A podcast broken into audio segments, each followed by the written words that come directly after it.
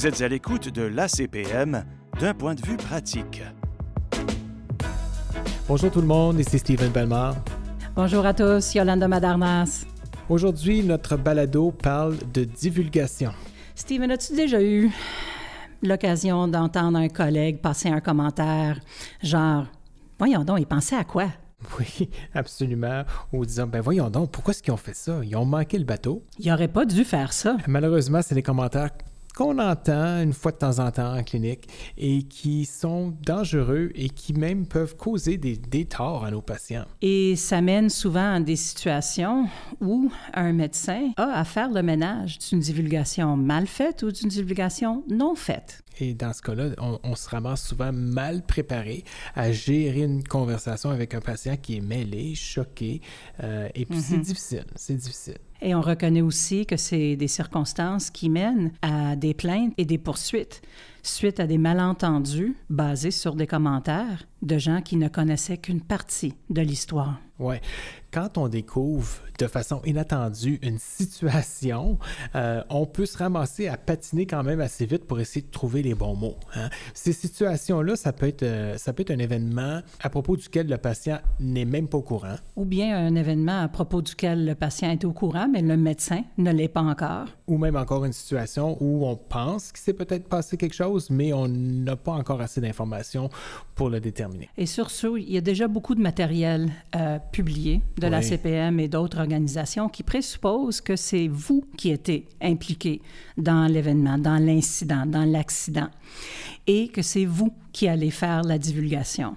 On ne repasse pas ça à travers le, dans non, ce balado. Là. Non, mais c'est dans des circonstances où c'est vous qui découvrez quelque chose qui a eu lieu sous les soins de quelqu'un d'autre. Oui, Par exemple, une erreur de médicament ou euh, une radiographie avec une trouvaille clinique significative qui n'a pas eu de suivi nécessaire. Donc, dans notre balado, finalement, on veut discuter de comment amener un support approprié à un patient lorsqu'on découvre qu'il s'est potentiellement passé quelque chose sous les soins de quelqu'un d'autre.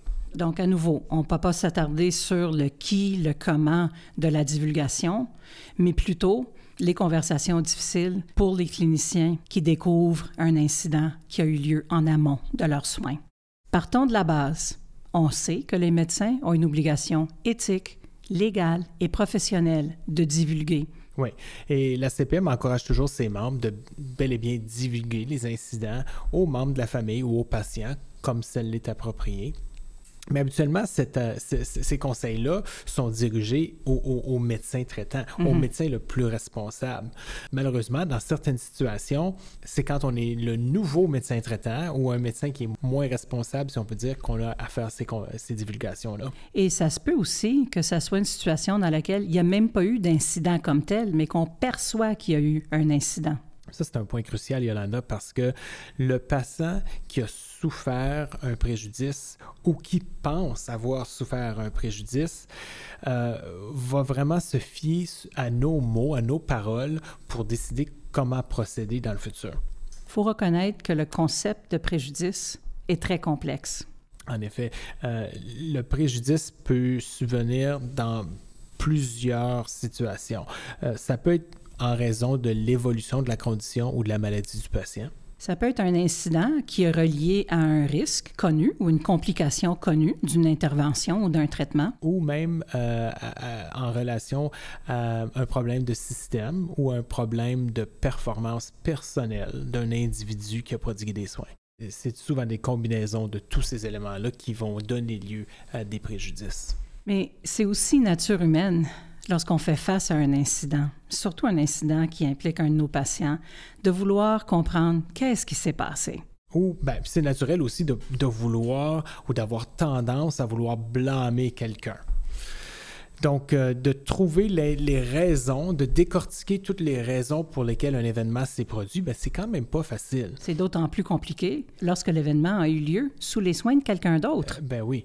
Donc, si on fait des commentaires, même si ce sont des commentaires qui sont bien intentionnés, il faut réaliser qu'il peut y avoir des répercussions euh, et qu'on risque de faire des, des, commentaires qui sont pas professionnels ou qui sont perçus comme n'étant pas professionnels si on ne connaît pas toute l'information. En effet, Steven, et je pense que les données de la CPM, lorsqu'on étudie nos cas ou euh, nos cas médico-légaux, lorsqu'un élément a été découvert chez le professionnel de la santé plutôt qu'un problème systémique ou un problème d'autres professionnels de, de, la santé ou de l'équipe, oui des allégations de comportement inapproprié ou non professionnel de la part du médecin surviennent dans presque un quart de ces cas-là. C'est quand même assez important comme chiffre. Hein? Extrêmement.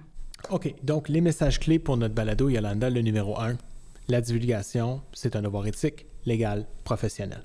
Si vous découvrez un incident qui a eu lieu sous les soins de quelqu'un d'autre, soyez judicieux avec votre choix de mots. Et justement, le troisième point important, le choix de mots est tellement important. De mal choisir ses paroles peut en fait perpétuer le préjudice pour un patient. OK, Stephen, partons de l'obligation professionnelle, éthique et légale de divulguer. Le médecin qui fait face à la découverte d'un incident qui a eu lieu sous les soins de quelqu'un d'autre fait face aussi à un dilemme. Divulguer ou ne pas divulguer? Ben, en effet, hein. d'un côté, on, est au courant de notre euh, obligation professionnelle de favoriser une divulgation, mais d'un autre côté, on ne veut pas non plus errer dans une discussion qui était un petit peu trop hâtive, qui pourrait malheureusement tourner vers le blanc un peu trop vite. En même temps, on veut promouvoir les droits de notre patient à recevoir de l'information, surtout si on perçoit qu'il a été objet de quelque chose qui n'aurait pas dû avoir lieu. Oui, mais d'un autre côté non plus, on ne veut pas nécessairement prendre la place du médecin qui, selon nous, devrait être celui ou celle qui devrait faire la divulgation. Mais on veut aborder la situation de façon judicieuse et avec la vérité. Sans pourtant avoir l'air évasif ou avoir l'air de vouloir cacher des choses. On pense peut-être savoir qu'est-ce qui s'est passé, on veut l'expliquer. Mais d'un autre côté, on veut faire attention à la réputation de notre collègue et, pas non plus les, les, les, les, les garrocher sur l'autobus proverbial. faut se souvenir que c'est pas à nous de décider de la responsabilité dans le contexte d'un événement. C'est à la cour, aux administrateurs des hôpitaux, aux collèges d'effectuer ça. Oui.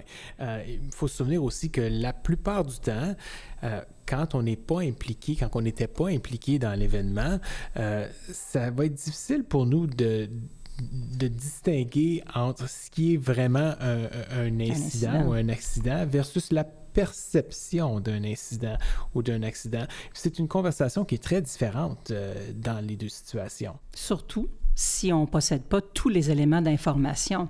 Mais en même temps, il faut s'attendre que quelqu'un fasse cette divulgation. Mais il y a plusieurs façons d'aborder la situation. Bon, mais ben ça, je pense que ça nous amène très bien à notre deuxième point, hein, le point qui a à faire avec le choix de nos mots. Je vais te donner un exemple, mm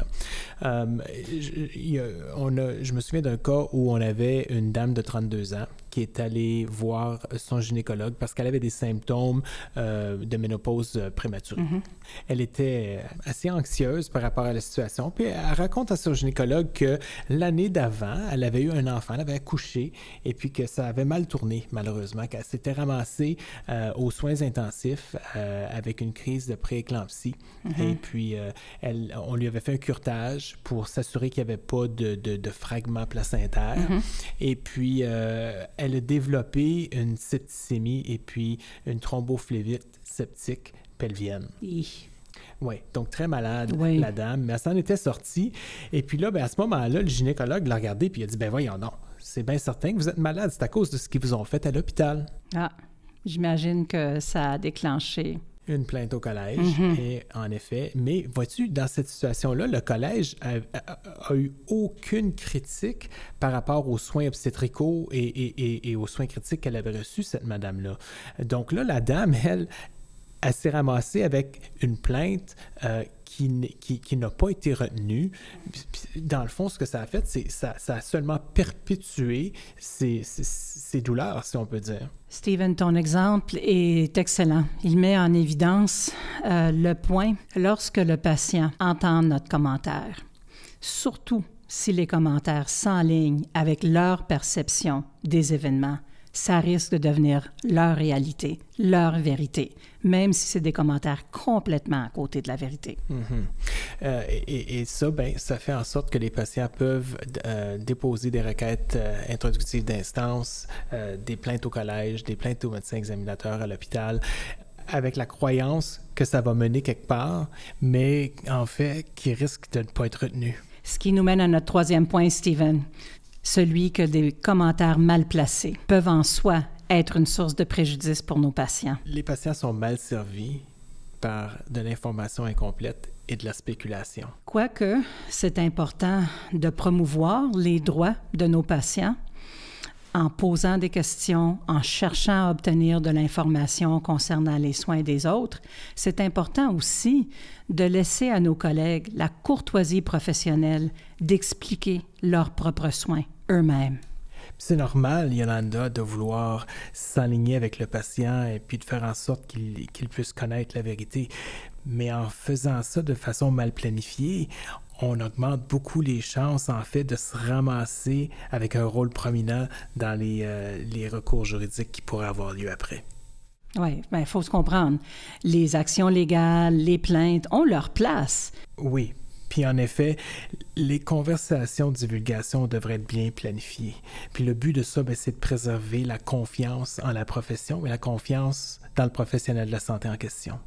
On doit se souvenir aussi que lorsqu'on fait face à des événements qui ont eu lieu en amont de nous, même des événements qui semblent abracadabrants, on doit tenter de ne pas miner la confiance du patient en les professionnels de la santé qui nous ont précédés, ni en le système. Justement, Yolanda, en parlant de confiance, ça me fait penser à un autre exemple. C'est l'exemple d'un enfant, d'un bébé qui est né à terme, à 39 semaines, par césarienne planifiée. Euh, l'obstétricienne avait fait les ultrasons, euh, les échographies, je devrais dire, pour vraiment euh, s'assurer des dates de cette patiente-là, qui connaissait même très bien sa, date de dernière menstruation. Le bébé, malheureusement, n'était pas bien à la naissance, avait besoin de réanimation. Et puis le pédiatre s'est clamé devant tout le monde, et incluant la mère, ben voyons, c'est bien certain que cet enfant-là va pas bien, il y a juste 37 semaines en la regardant. Il s'est basé sur son inspection visuelle, a fait un commentaire spontané comme ça, ne sachant pas vraiment que les dates étaient absolument certaines, basées sur les dates de dernière menstruation et de l'ultrason. Le résultat de ça, c'est qu'il y a eu une plainte au collège et la patiente n'avait plus confiance en son obstétricienne. Et ça, malgré le fait que le pédiatre n'avait pas raison du tout, que son évaluation clinique c'était elle, dans le fond, qui était problématique, que, le bébé avait 39 et non 37 semaines. Donc, des commentaires mal placés qui ont miné la confiance de la patiente. Et puis, dans ce cas-là, c'est de la confiance qui, qui, qui n'est jamais revenue. Non, on ne peut pas récupérer ça. Ça me fait penser que c'est un bon moment de faire référence à l'article du New England Journal de Gallagher et et al., qui sera disponible, la, la, la, référence sur notre site, sur notre site web, qui stresse ou souligne l'importance avant d'entamer une conversation concernant un incident ou une erreur possible, de s'assurer d'obtenir tous les faits et de se rappeler que nos collègues méritent la chance de pouvoir expliquer leurs propres soins. Donc, c'est certainement une situation où la façon de transmettre cette information de la part du médecin de famille pourrait laisser l'impression qu'il y a eu une erreur, quand finalement, ce n'est pas le cas. C'est ça. Donc, on veut pas, on, veut pas faire, faire penser à, nos patients que le radiologue, dans mon exemple, a fait une erreur. Mm-hmm. Euh, la façon dont on en parle, les mots qu'on choisit vont vraiment faire la différence ici. Donc, c'est important de ralentir et puis de penser à ce qu'on va dire, de réaliser qu'il y a potentiellement pas mal plus d'informations de disponibles que ce qu'on peut voir en ce moment. Et puis de se souvenir que c'est bien de donner l'occasion aux autres professionnels de la santé de participer à la divulgation ou à la discussion qui pourrait y avoir lieu pour être capable de faire ressortir leur point de vue ou leur côté de, de, de l'histoire. Oui, parce que les, les, médecins non cliniciens, pensons aux euh, spécialités de laboratoire ou de radiologie, par exemple, ont le même euh, devoir professionnel, éthique et légal de divulguer. Mais il y a plusieurs façons de songer à les inclure dans ces conversations-là. Je pense à, un cas des, miens, par exemple, où j'ai eu à divulguer chez une patiente avec un cancer du sein un changement à, son rapport de pathologie. J'étais face à face avec la patiente, mais le pathologiste était au téléphone, en téléconversation avec nous, et a eu la chance de donner des explications à la patiente. Et ça s'est très bien passé. C'est excellent comme exemple. Mm-hmm. Yolanda, j'aimerais ça qu'on discute de la situation, encore une fois, où il y, a plus d'informations mm-hmm. disponibles, mais on n'en est pas au courant. L'exemple que je voudrais t'amener, c'est euh, l'exemple d'un médecin à l'urgence qui, euh, qui voit un patient avec une embolie pulmonaire et qui, en, passant à travers le dossier euh, médical antérieur, remarque quelques électros qui démontraient une fibrillation auriculaire évidente. Mm-hmm à quelques reprises et puis qui, qui, dit aux patients, ben ils ont manqué que vous étiez en, fibrillation, ils auraient dû vous anticoaguler. C'est bien certain que vous avez fait un embolie. Mais il faut faire attention. Ben, de ne pas sauter justement à ces conclusions-là, parce que dans notre cas, hein, le patient en question euh, avait un risque de segment très élevé et avait entretenu une discussion avec son médecin par rapport au, pour et au contre d'être anticoagulé et finalement avait fait la décision de ne pas être anticoagulé. Euh, mais ça, ça n'était pas, pas clair au dossier. De là l'importance de documenter des circonstances dans lesquelles on dévie de la norme, ou on entreprend des démarches qui ne, qui ne sont pas habituelles. Donc, dans une situation comme ça, hein, je pense que c'est toujours important de, soulever, c'est correct de soulever une préoccupation clinique, de dire au patient, je me demande pourquoi vous n'étiez pas anticoagulé, par exemple, mais pas de dire, vous auriez dû être anticoagulé, à quoi l'autre médecin pensait, mais plutôt de dire il y aurait de l'information à, obtenir, à découvrir. Je peux vous aider à découvrir cette information-là si vous voulez. Donc, l'importance d'entreprendre une enquête et de ne pas ignorer les faits. Donc, c'est correct de de reconnaître qu'on ne comprend pas qu'est-ce qui s'est passé, mais aussi de s'engager à obtenir de l'information additionnelle. C'est ce que Gallagher réfère à explorer et non ignorer. On peut, on peut encourager le patient d'aller à la recherche de l'information lui ou elle-même en entamant des discussions avec les professionnels de la santé en amont de nous, ou bien on peut l'entreprendre nous-mêmes. Alors non, on pourrait le faire. L'important là-dedans, c'est toujours se souvenir qu'on n'a peut-être pas tous les faits devant nous euh, et de se garder une petite gêne avant mm-hmm. de, de, de, faire un commentaire par rapport aux soins que quelqu'un d'autre aurait prodigués. Oui, parce qu'il se peut que les décisions prises à ce moment-là était correct en fonction du contexte. Bien, comme on l'a vu dans, notre, Exactement. exemple. Exactement. Mais comment le médecin de l'urgence aurait fait pour le savoir, euh, c'est plus difficile. Parce que, Yolanda, on va se dire la vérité, hein, les notes au dossier sont pas toujours aussi bonnes qu'elles devraient l'être. C'est certain que s'il y avait une note quelque part par rapport à la conversation de consentement en lien avec l'anticoagulation, oui, peut-être que le médecin de l'urgence l'aurait vu, mais encore une fois, c'est d'aller trouver cette information-là au moment où on a un patient devant nous, c'est pas, pas très facile. Ce qui nous mène à la fin de notre balado, puis nos perles. Ah, déjà le temps des perles. Mm-hmm. Bon, ben écoutez... Euh, une perle de documentation, Steven? Euh, une perle de documentation, euh, moi je devrais vous dire, demeurez objectif dans votre documentation.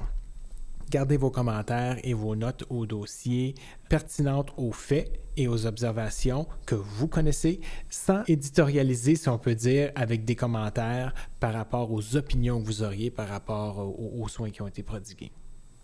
Euh, donc, ça, c'était la, la perle de documentation. Yolanda, est-ce que tu en aurais une pour la communication?